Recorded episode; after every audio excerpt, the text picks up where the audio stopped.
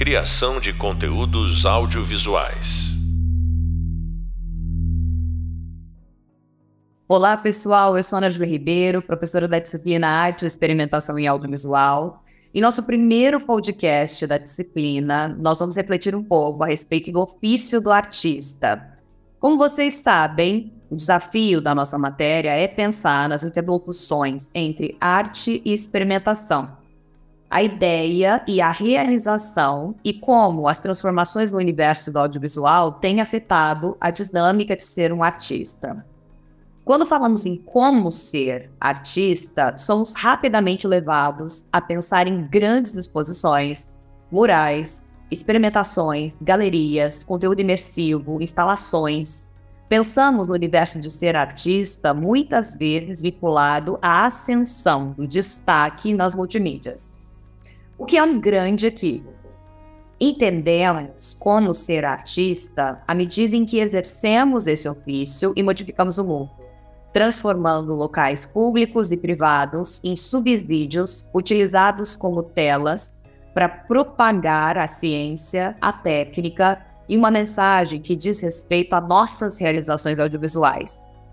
A forma como encaramos o fato de ser um artista molda o resultado do trabalho ao longo do processo experimental.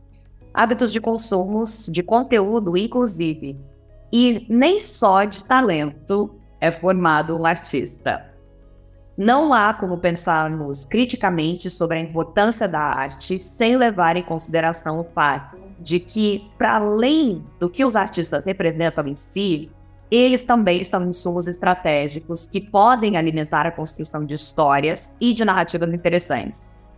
Retratando, inclusive, a história da humanidade, utilizando técnicas para legitimar conteúdos retratando inclusive a história da humanidade, utilizando técnicas para legitimar conteúdos. Bons artistas podem construir para a educação coletiva, estrutural e social, mudando o mundo. Para explorar, portanto, essa questão de como se tornar um artista em um mundo de criação de conteúdo defasado e até irrelevante, propagado pelas plataformas sociais digitais, temos o prazer de receber aqui para essa conversa o artista multimídia Alexandre Ório. Alexandre é, nasceu em 1978, é um artista visual, muralista, é um fotógrafo brasileiro também, autor de projetos como Metabiótica, que é um dos meus favoritos, e o Ossário. Ele nasceu em São Paulo, no dia 9 de agosto, portanto é leonino, e desde pequeno desenhava e pintava. Segundo ele, sobre a influência da cultura, do skate e do hip hop. Ele fez os seus primeiros trabalhos nas paredes, quando muito jovem, em seguida passou a fazer grafites nas ruas e depois partiu para fazer tatuagens exclusivas e serviu como ponte para ilustração. Orion trabalhou na direção de artes de revistas até que em, mil, em 2002 abriu mão de tudo e retornou para as ruas, onde iniciou seu projeto denominado Metabiótica, no qual ele escolhe um local da cidade, realiza uma pintura na parede e depois, com uma câmera preparada, aguarda o momento para registrar a interação das pessoas que vão se tornar também personagens dessa fotografia.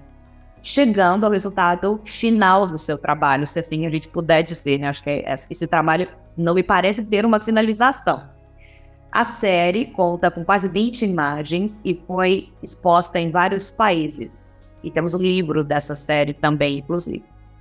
Em 2004, Orion graduou-se em artes visuais na Faculdade de Montessori e em 2005 participou de mostras uh, amal amalgames e do Le Center de Arte Contemporânea e muitas outras pelo mundo, inclu incluindo a França.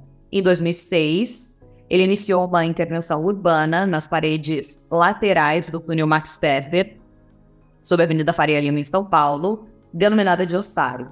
O projeto surgiu após ele descobrir que as paredes eram amarelas, mas estavam impregnadas de fuligem, com o objetivo de despertar a atenção para a poluição que pinta de preto os túneis da cidade.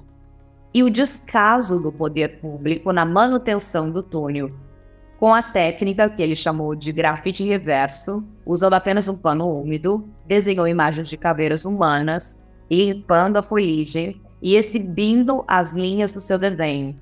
Portanto, Orion, seja bem-vindo a nosso início de podcast aqui dessa disciplina. É um prazer te ter aqui.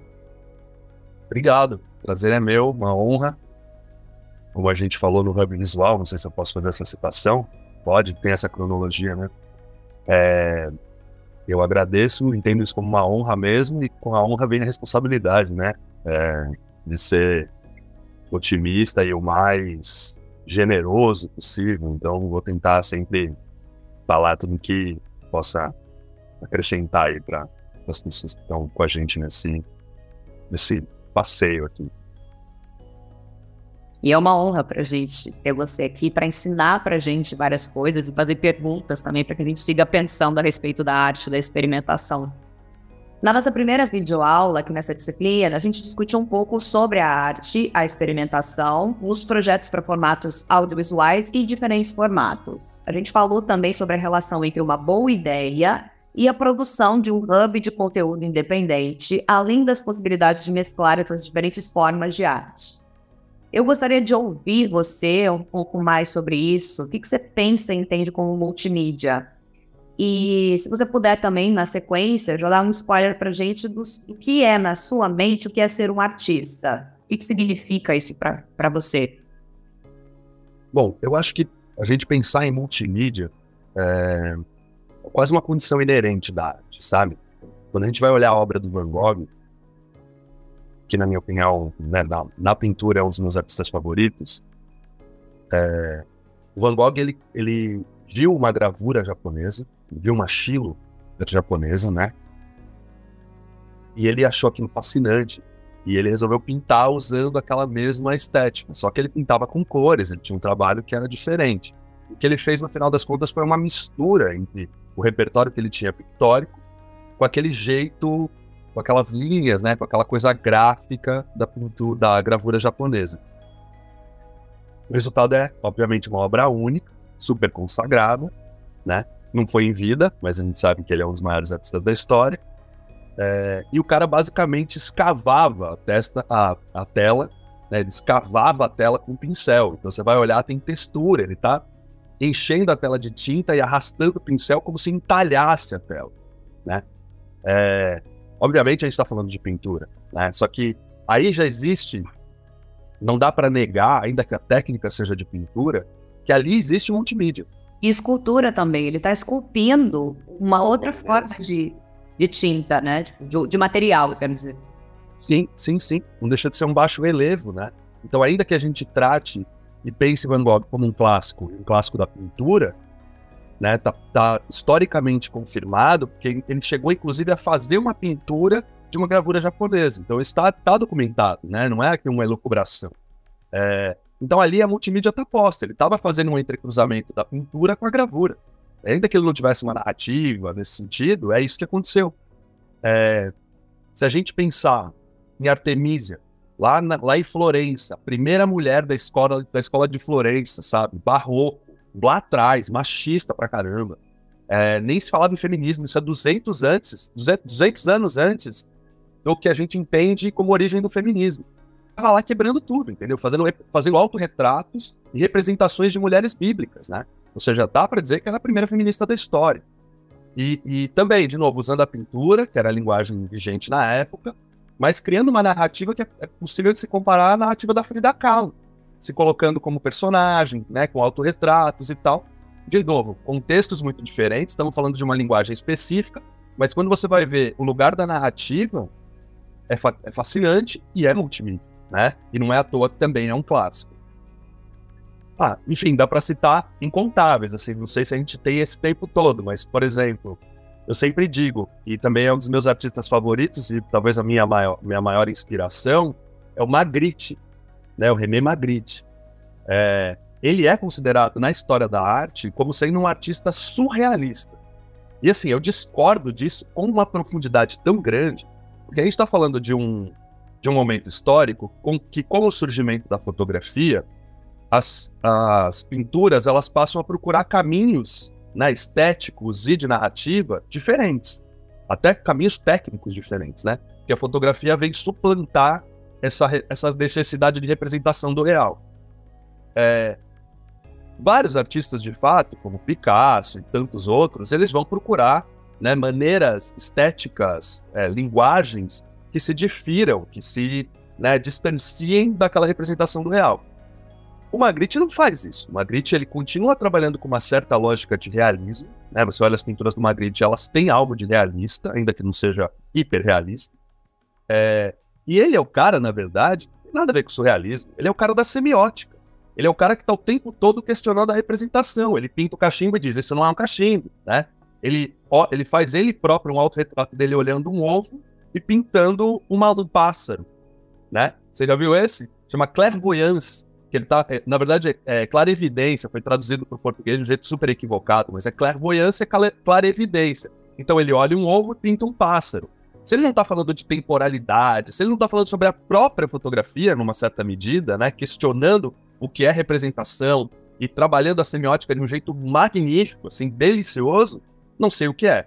Então, de novo, você tem vários exemplos aqui da pintura, mas todos eles é, de alguma maneira tem um pé na multimídia, né? De alguma maneira eles estão refletindo sobre o mundo num entrecruzamento de linguagens, nem que seja no lugar do pensamento. E, portanto, eu diria que, assim, é, não é novidade que os clássicos da, da arte sejam resultado da multimídia, né? Não é novidade. A gente não está falando, ah, por conta da tecnologia. Não, né? A fotografia é tecnologia, e isso já aconteceu lá atrás também. Então, é... E diria mais, né? É, só fazendo uma, uma ponte com o universo cinematográfico que também envolve o, o audiovisual, eu gosto muito de falar que o Caravaggio está fazendo filme. E que grandes cenas do cinema foram inspiradas em pinturas renomadas. Então, acho que a multimídia também está na nossa história de composição ao longo do, do desenrolar da humanidade, construindo uma linguagem, seja na pintura, seja na escultura. Então, a grande parte da fotografia cinematográfica de 2021, por exemplo, foi inspirada em uma coloração Caravaggio. E em muitas outras, e, e fizeram essa composição, essa mise-en-scène usando os grandes, a Capela Sistina e por aí vai. Sim, sim, sim. E é interessante porque, assim, né, eu vou ter muitas críticas até a, a, as mídias digitais. Eu vou ter muitas aí e não tem jeito, né? Mas é, é inegável que hoje você busca uma palheta e a própria inteligência artificial consegue te entregar uma palheta é, do Magritte, do Cezanne, né? Então, é, hoje em dia você pode, inclusive, compor, fazer uma direção de arte de cinema ou de videoarte ou do que quer que seja, usando essas palhetas de artistas, né? E eu acredito que isso seja uma cadência da repetição que está envolvendo as plataformas digitais. O que, o, que, o que é mais interessante em olhar para o seu trabalho de ser um artista é que você tem esse repertório clássico, porém você se coloca num lugar de descobrir e lidar com o novo. Então, trabalhar com, com novos materiais, como por exemplo no ossário. Você estava trabalhando com outro tipo de material, que é a poluição, que tecnicamente nem seria um material disponível numa loja que vende artigos para artistas produzirem conteúdo ou produzirem obras. E eu acho que a rua, ela é esse lugar da experiência. É a gente também fazer, assim como a gente falou na, na, na sua videoaula, pegar uma música para pensar numa escultura. Pegar, por exemplo, uma fotografia e transmutar para tela ou outras coisas. Então a multimídia é no sentido do descobrimento e não da repetição. Sim, sim, sim. Mas também eu acho que é muito complexo. Quando eu falei para você da honra e da responsabilidade, é que assim, minha cabeça não funciona é, com a linearidade que a academia exige, sabe? Quando você joga uma, uma, uma fala como essa sua, eu dou um nó aqui, dou um nó gigante, porque assim, é, tudo é tudo, sabe? As coisas são uma coisa só, não tem como separar. Então, é, quando a gente fala em multimídia, eu penso imediatamente em sinestesia, porque é muito importante aqui é, eu falo essas coisas muito de coração, assim, no sentido de que se a gente vai falar de processo criativo, né, e eu tô abrindo o peito aqui para tentar é, partilhar o máximo de coisas, não pensemos multimídia como técnica apenas. Porque a gente tende a fazer esse exercício, né? São mídias diferentes, aí fica um pensamento tecnicista. Não é esse o lugar. Eu, quando penso em multimídia, penso em sinestesia. Ou seja, qual é a capacidade que a gente tem de entrecruzar linguagens. E por isso que eu dei esses exemplos. Dá mais um exemplo para fugir da pintura. Vostel, que é o artista que é responsável aí, considerado o primeiro videoartista da história, ele na verdade não fez uma videoarte. Ele fez um happening que acontecia em nove lugares diferentes, que era uma edição ao vivo de imagens de TV distorcidas, e portanto não era uma videoarte no sentido de que ele produziu um vídeo para ser assistido, né? Ele estava ali fazendo aquela coisa como um happening. Isso posteriormente foi editado e se transformou no que a gente chama de videoarte, e é considerada, né, aí por muitos, a primeira videoarte da história. É, então, para dizer, imaginar que a videoarte, na verdade, surgiu como um happening, que era editado ao vivo, que acontecia em vários lugares, com as pessoas transitando entre os lugares, é muito fascinante, né? É muito interessante. E é muito multimídia. A gente continua. Vamos fazer uma provocação agora com relação à, divisão, né? Cla claramente, as áreas do ensino estão, são complementares, não existe uma coisa sem a outra, e são áreas em comum. No entanto, para uma questão didática, a gente divide desde a escola as disciplinas, a gente divide a biologia, da arte, das, enfim, da, de todas as áreas, para ficar mais didático para que, que a burocracia do mundo funcione. Portanto, mais uma provocação para você, Orion. Qual a relação entre ter talento e trabalhar como artista? É, eu não, eu não gosto de fato da palavra talento, né? A palavra. E, é, e é mentira que não existe, mas eu acho que assim, todo mundo de fato tem algum talento, né? Quando eu falo algum, não é para minimizar o talento, mas todo mundo tem alguma aptidão para algo. E, e, e, a coisa bonita da vida é quando você descobre essa propensão, vamos chamar assim, essa propensão para fazer algo. Mas ninguém nasce sabendo mais que o outro, ninguém nasce desenhando melhor que o outro. Não é assim que funciona. Então é a máxima mesmo, o hábito faz o monge, é a mais pura verdade, né? É, agora é interessante, essa ideia de hábito faz o monge, eu nem ia citar isso, é, mas tem um, não sei se as pessoas sabem disso, mas tem um trocadilho aí, né? Porque o hábito faz o monge, é isso. A rotina, a repetição, a prática faz com que você melhore alguma coisa. Mas hábito também é a roupa que você veste, né? Então, em O Hábito Faz o Monge, tem um pouco aquela ideia de fake till you make it, né? Ou seja, é, forge até que você consiga, finge até conseguir ser, né? Eu acho que nas artes tem muito esse lance de finge até conseguir ser. Isso pode ser muito ruim numa determinada forma de leitura, né? De dizer o cara não é autêntico, o cara não tá sendo verdadeiro. Isso pode, de fato, acontecer, né? Tem muitos artistas que são mais marqueteiros do que artistas de fato. Porém, é, a arte nada mais é do que um exercício mesmo. Então, se você puder vestir a roupinha do artista e tentar ser artista, você vai chegar lá, entende? Porque o exercício, o exercício da experimentação, tanto técnica quanto interpretativa, né? Quanto, tanto é, na, na, na questão do fazer técnico, quanto na questão do pensar semântico, né, daquilo que você produz como mensagem, essa combinação é por exercício, por exercício. Então você acredita que um ofício, o ofício do artista no mundo de redes sociais, ele torna a arte um projeto para ser compartilhável? Sim, é inegável que isso é o que acontece hoje em dia, né? Então você compartilhar o processo, cada etapa, construir narrativas paralelas em relação à obra, isso é o que acontece hoje em dia. E, e eu não acho isso ruim na essência. Mas, assim, aí que eu posso dividir é a minha experiência profissional e de alguns amigos artistas também, é, de com alguns anos de carreira e tal. É, eu não, não entendo que é um pensamento antigo nosso. Não é porque eu tenho 24 anos de carreira que eu tenho uma cabeça antiga, né? Eu não acho que seja esse o problema. Até porque eu converso com outros artistas que têm também muitos anos de carreira e têm linguagens, maneiras de fazer, inclusive história em quadrinhos e outras formas de arte. É, mas é, é muito interessante porque alguns processos artísticos, e eu falo de processo mesmo, e do processo do artista com sua obra, ele é um pouco de reclusão, sabe? Esse processo de experimentar que a arte envolve, nem sempre ele pode ser posto para o público. Até porque quando você põe para o público, você não só gera expectativas, que podem ser cerceadoras da criatividade, como você gera é, demanda. As redes sociais são muita demanda. Então tudo que você joga ali volta como comentário, volta como demanda, né? E você ter que cuidar dessa demanda acaba te distanciando muitas vezes do mergulho que você está fazendo na criação. É, não é, então, de novo, não é uma crítica à coisa na essência. Ao contrário, eu acho muito bonito você poder desdobrar. Mas a mim, como processo criativo, me parece mais fácil desdobrar uma obra minha, né, uma obra de minha autoria, depois que ela já existiu, depois que ela está pronta, do que, de, de, é, do que partilhar o processo. Porque é como se eu dissipasse essa, esse, esse plasma da obra, entende? Como se a obra tivesse uma alma e eu tivesse dissipando esse plasma, né?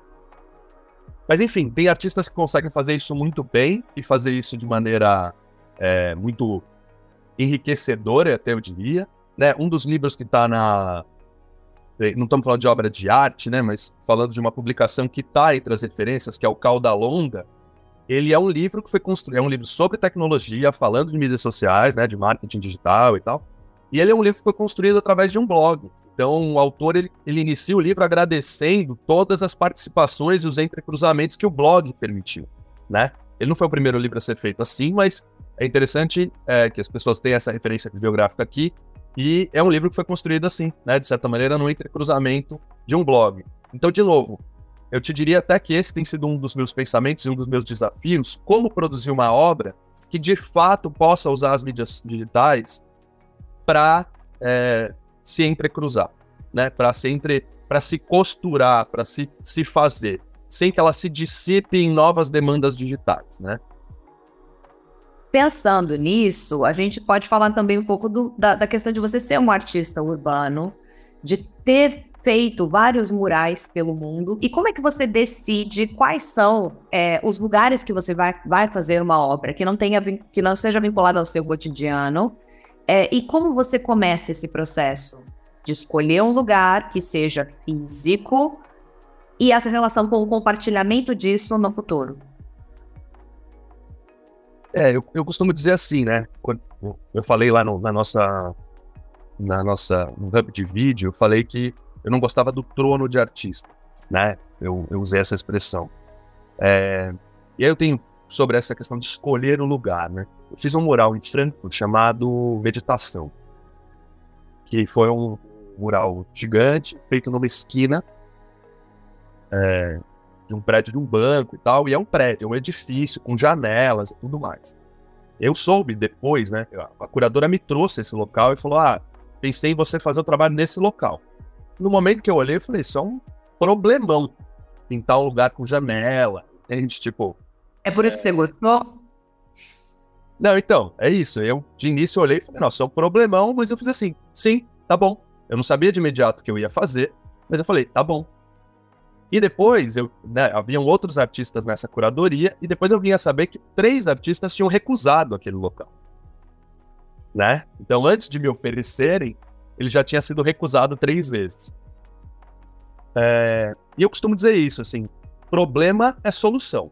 Quando você entende o problema, você entende a solução, sabe? E acho que arte é, de, muitas maneiras, lidar com problemas. Ou são problemas muito, muito íntimos, né? Problemas muito do interior do artista, ou são problemas sociais, de uma dinâmica, né? De uma maneira de interpretar o mundo, da opressão, né? Do sistema, seja lá o que for. Então, arte é também, é, de alguma maneira, buscar soluções narrativas, né? Que, que apresentem soluções, ou disrupções sobre aquilo que está posto. E eu não, não tenho. É, o que eu estou dizendo é que, sim, muitas vezes eu escolho o local, e aí, dependendo da série, e aí eu posso dar exemplos disso em relação à meta biótica, mas, por exemplo, no caso de murais, muitas vezes o mural vem posto, ó, o local é esse. E aí você tem que encontrar a maneira de resolver aquilo. E no caso desse de Frankfurt, parece que esse edifício já foi demolido. Mas era uma esquina e o ponto de visão da obra era exatamente perpendicularmente à esquina. Então era uma obra em perspectiva forçada, que você tinha metade da pintura para um lado do prédio, metade para o outro. E o local é, para se ver aquele prédio era uma distância, um recuo bastante grande. E você tinha uma imagem que parecia flutuar no prédio, porque eu criei uma ilusão de ótica. Então, quando você se movia levemente para a direita ou para a esquerda, parecia que a pintura estava deslocada da parede. Era uma coisa assim ao vivo chocante de verdade, entendeu? Porque era algo que a gente já viu em arte e tal, né? Perspectiva forçada, ou anamorfia, né? As pessoas têm um outro nome para isso que me fugiu agora. É, só que ali, no espaço público, com aquela escala, era realmente um transe, sabe? Ficava uma coisa que rompia com sentido. Mas aí, dando exemplos, né? Por exemplo, no caso da metabiótica, em que eu fazia os grafites e depois esperava pela interação das pessoas, tem os dois casos. Tinha, tinha situações em que eu olhava um local na rua e dizia aqui tal coisa pode funcionar, né? Aqui se eu fizer uma determinada intervenção vai dar uma química interessante com a vida da cidade. E existiam outros casos em que eu tinha uma ideia na cabeça de uma situação possível e eu tinha que procurar um local em que ela funcionasse, sabe? Então tinham as duas situações, né? Ou lugares me sugerindo ideias, ou ideias precisando encontrar lugares para acontecer. É... E aí, obviamente, se você tem uma ideia que envolve criança, você vai ter que achar um local próximo a uma escola infantil, né? Isso existe no Metabiótica. É... Ou, ah, eu quero fazer uma pessoa alada. Em que local as pessoas ficam paradas normalmente? No ponto de ônibus. Então eu fui lá e pintei um par de asas no ponto de ônibus. Que inclusive é interessante apontar isso, né? É... Com certo orgulho. 2001, termo selfie nem existia, não existiam mídias digitais, né? Das pessoas não faziam fotos com asas. Então, em 2001, eu pintei um par de asas e fotografei uma senhora no ponto de ônibus, né, com essas asas. Hoje, qualquer quiosque de praia que você vai, qualquer lojinha hipster, tem um par de asas lá para você fazer sua selfie. Asas de LED foram viralizadas por toda a história instagramável deste país. Alexandre, como você consegue atuar numa escala tão grande de produção? Assim, como é que funciona? Você olha, é, como se o prédio fosse uma grande tela para você, mas é uma escala gigantesca. Você pode contar para a gente como é que funciona esse processo de proporção e como é que você reduz isso é, numa outra escala para colocar, enfim, transformar em fotografia? Como é que as pessoas lidam com, essa, com essas múltiplas telas e com essa nuance de escalas gigantescas? Pois é, né? No Hub Visual eu falei sobre a loucura, né? Isso existe, tá? Porque eu percebo que eu inspiro em mim mesmo a incapacidade de prever o trabalho que vai dar. Sabe, me ajuda? Eu faço isso assim propositadamente, parece. Então, ah, eu sei que eu tenho uma deficiência em entender cronograma e prazo. Ah, sei que tenho. Vou melhorar isso? Não, não vou, entendeu? É tipo, ah, quanto tempo você vai fazer isso? 20? Mentira, vai, dar, vai levar 50 dias.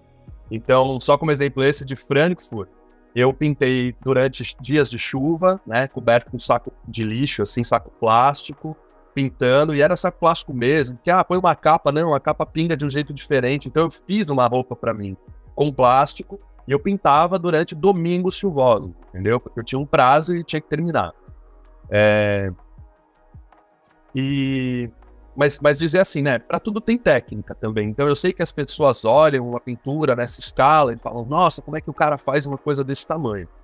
E mais ainda, quando vê pintar ao vivo, eu costumo usar extensor para pintar. Sabe extensor de pintura doméstica, aquele que você põe o um rolo, né, e pinta assim à distância? Eu uso aquele extensor e adapto o pincel na ponta. E aí quando as pessoas me veem pintando o mural usando um extensor, elas falam: "Cara, como é que ele consegue trabalhar nessa escala e com o extensor na ponta de um pincel? Parece uma coisa muito imprecisa para quem olha, né? Ter um pincel na ponta de um cabo de dois metros. Só que a verdade é que se eu preciso fazer um círculo de 10 metros de diâmetro, com o meu braço eu não tenho alcance para isso, certo? Meu braço não tem essa, essa, essa possibilidade dessa dimensão. E o extensor, ele transforma o meu braço em algo com um alcance muito maior. Então, o extensor, no final das contas, é uma técnica, sabe? Muitas vezes a pessoa olha e parece que o extensor torna, torna as coisas mais difíceis, mas ele é uma maneira de me distanciar da parede, de me permitir uma visão melhor do que eu estou fazendo, e ele aumenta o alcance do meu braço como se eu fosse um gigante com um braço de 5 metros, entendeu? Isso é muito legal a gente é, indicar para as pessoas, quem ainda não conhece, os meios de comunicação como extensões do homem, do Marshall McLuhan é, que o Marshall McLuhan vai falar que a caneta é uma extensão do dedo. Portanto, o seu extensor é uma extensão do seu braço e da sua alma também. Você consegue usar os, apare os aparelhos técnicos em função de desenhar a sua criatividade e compartilhar isso para o mundo. É, portanto, é, é louvável você ter essa generosidade de contar para a gente como a sua imaginação funciona, porque a gente, com isso a gente pode inspirar muitas pessoas a construírem e a dar voz ou dar asas aos futuros projetos experimentais, enfim, que podem ajudar outras questões sociais do mundo. Assim, eu acredito que o lugar da arte da experimentação é esse. É, trazer as pessoas um pouco mais para perto de um universo que talvez elas nunca tivessem a oportunidade de acessar. Sim, Portanto, para a gente finalizar, uma última pergunta, que também é uma provocação, e, e, eu gosto disso. Você é um artista que se permite estar nesse lugar do embate, do diálogo, do jogo. É, portanto, é interessante ter essa troca. Isso é comunicação. A gente transfere uma informação e recebe outra, e assim na sequência. É, e eu acho que do ponto de vista da gente conectar com as pessoas que estão vinculadas ao universo da arte, estão conferindo esse curso, mas que são vinculadas ao jornalismo, ao universo de crítica, de artigos e de, e de outras questões, ao universo de crítica, de artigos e de outras questões, é, eu queria saber como é que a gente sobrevive no mundo que há uma constante disputa por fama, por visibilidade. O que, que um profissional precisa desenvolver para trabalhar a arte realmente como um ofício, um ato de servir à sociedade, um ato de contribuir, de colaborar, e não é, um devaneio do ego. Uh, é isso, assim, existe um, lugar para isso, uma certa objetividade dessa definição na sua maneira de enxergar, porque muito do público entende que ah, o artista tem um grande ego. E eu gosto de questionar isso. Será que tem?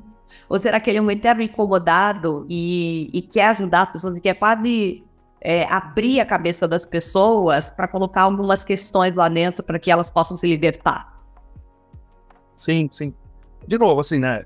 A gente é capaz de falar, eu sou capaz de falar aqui sobre a minha experiência pessoal, né? Não, eu não posso deslocar isso para algum outro lugar. Posso pretender de vez em quando, ousar fazer, mas não é né? Não tem, não tem fórmula acima de tudo. Mas, é, obviamente, olhando para o meu trabalho, é fácil perceber que me preocupam as questões humanas sociais, né? Meu trabalho é humanista e isso é uma, algo que me norteia. Talvez até romântico, de verdade, em, em muitos níveis, por excesso de, de humanismo, sabe? Mas é, eu, eu entendo assim, a arte ela só existe quando você tem alguém para recebê-la, né? Então, por mais íntima que seja a sua arte, ela só é arte se tiver alguém do outro lado para receber, para sentir aquela, aquela, né, aquela mensagem que você produziu. Eu, muitas vezes, até como uma forma de rebeldia e de inquietação, e, e, e até para manter a minha inquietação, eu me recusei nesse lugar de artista, né? Então, e também é muito interessante aqui apontar isso. É, eu vivo num limbo, de certa maneira. Eu sou tratado como artista conceitual entre os grafiteiros e sou tratado como grafiteirinho entre os artistas conceituais, entendeu? Então é bastante comum é, numa curadoria é, mais elaborada ou mais conceitual eu seja aquela figura que é naif, sabe? Aquela figura que é arte bruta. Ah, esse cara ele é um macaco que evoluiu. Olha lá como ele se desenvolveu e ele fez um trabalho no túnel que é fascinante que fala sobre a, né, a queima de combustível, a sociedade contemporânea, mas te coloca ali num lugar de exótico, sabe? Quase isso, assim. Já quando eu tive em curadorias que eram de artistas de rua, de street art, os caras, pô, achei que você não viesse, você é um artista conceitual. Não, galera. Né, não é assim que a vida funciona, é muito dicotômico. E eu diria até assim, como uma dica, você trouxe isso agora há pouco, falou, ah, né, a gente sistematiza, divide em tópicos para que as coisas possam ser nomeadas. Gente, se for para falar de processo criativo, começa a desnomear, tira rótulo das paradas, entendeu? Mistura os rótulos. Já é um jeito fascinante. E pra vocês terem uma ideia assim, eu não sei se já fizeram, devem ter feito, né? Porque aí arte tem tanta coisa. Mas só de imaginar fazer uma bancada de temperos, né? Aí você tem pimenta, coentro, cominho, é, canela, e você pega os rótulos e muda, já é uma obra, entendeu? Você pega, põe, escreve canela no cominho, escreve pimenta no, na canela, entendeu? E muda tudo. É, e pode chamar de noz moscada, se quiser o trabalho. Mas enfim, é dizer assim, muda os rótulos que a coisa também já começa a ficar mais lúdica, sabe? Acho que o exercício do, do lúdico é isso. Mas aí, voltando lá, é, a gente falou do louco lá atrás, né?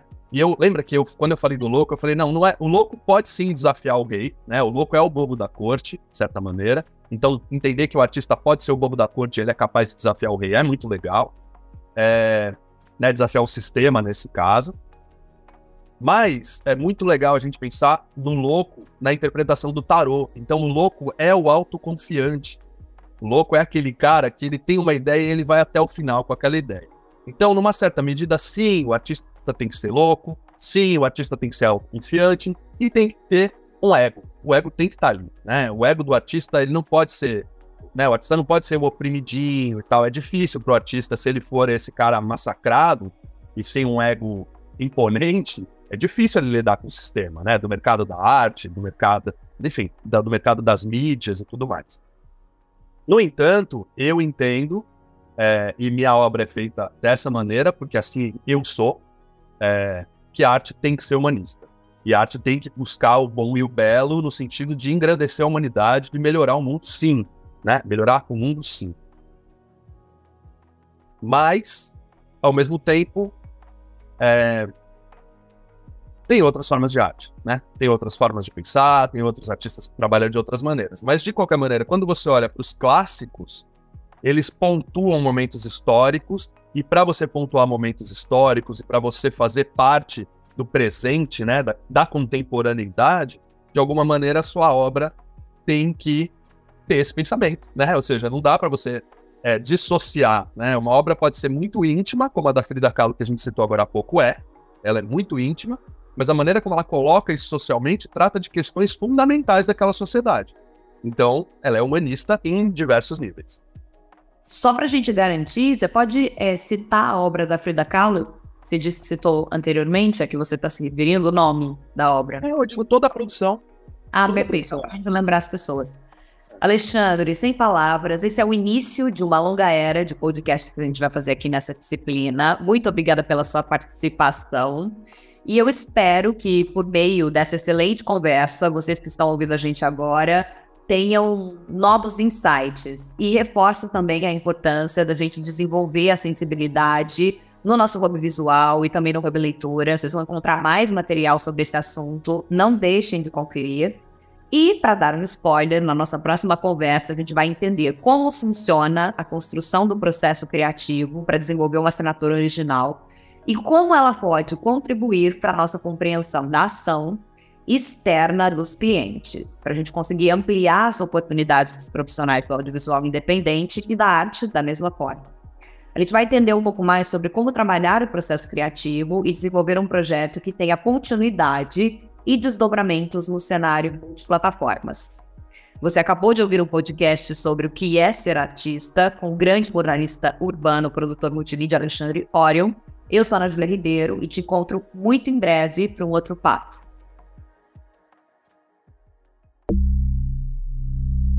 Criação de conteúdos audiovisuais.